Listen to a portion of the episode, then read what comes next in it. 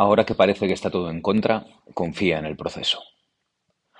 Nos habíamos salvado del invierno hasta hace bien poco. El termómetro estaba siendo amable con Madrid e incluso para los que madrugamos la vida era más o menos cómoda por encima del cero. Pero eso se ha acabado y hemos entrado en el túnel. De repente, una mañana el suelo cruje distinto, notas como el aire te raja los pulmones y ves el amanecer en el asfalto. La calzada brilla como un espejo por el hielo que ha ido reptando durante la madrugada desde las alcantarillas. Ya está. El invierno no ha hecho sino comenzar. Desde ahora, el frío no es el invitado, no está de paso. Ahora preside la mesa y se va a quedar entre nosotros un tiempo largo. Va a ser una costumbre incómoda. Alguien que vive en casa pero estorba. Para mí el frío es un abrazo incómodo, una presión que me estruja y me entumece, Salgo a correr contra él, corro para que no me aplaste, y gano casi cada día acelerando kilómetro a kilómetro hasta la puerta de casa.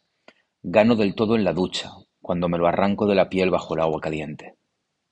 Justo en ese momento tibio el otro día me dio por pensar en la derrota, en lo fácil que es dejarse llevar y aflojar el paso, en lo fácil que se difumina el camino y perdemos la confianza como quien se desvía del sendero. Ya sabes que estoy muy en contra de los propósitos, pero en cambio estoy muy a favor de las rutinas. Te lo cuento porque el domingo volví a sentir que galopaba. Con el termómetro bajo cero y esquivando resbalones, volví a mi buen ritmo. Con todo en contra, fue fácil correr. Te lo cuento porque creo que lo importante no es obsesionarse con la meta. Lo importante es confiar en el proceso. Por encima de las madrugadas heladoras, de los días torpes, de los gestos de dolor, de las mochilas de sueño y los malos tiempos hay que aprender a levantar la vista y admirar el camino recorrido. Se mejora en el esfuerzo constante, no en el alarde aislado. Hoy no ves resultados, pero los estás construyendo. Ahora, que cada día es hostil y que salimos más a defender que a conquistar, es cuando construimos nuestra mejor versión. No lo veremos hoy, mañana tampoco. No vamos a disfrutar en semanas, pero confía en el proceso. Dos cafés a los que voy a volver. A ver, esto no es nada que debas tomarte demasiado en serio. En el fondo, solo soy un señor con bigote, vestido con unos pantalones de niño de 14 años. Toda esta frase es literal. Pero sí me gustaría compartir contigo dos direcciones para ir a buscar pausa e ir a buscar café. En Madrid hay más cafés ahora mismo que días de la semana disponibles.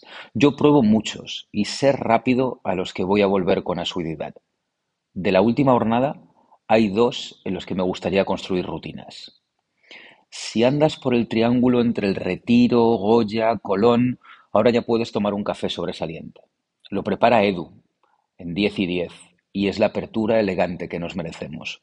Un local discreto, una instalación de Modbar bellísima y un equipo empeñado en ser impecable.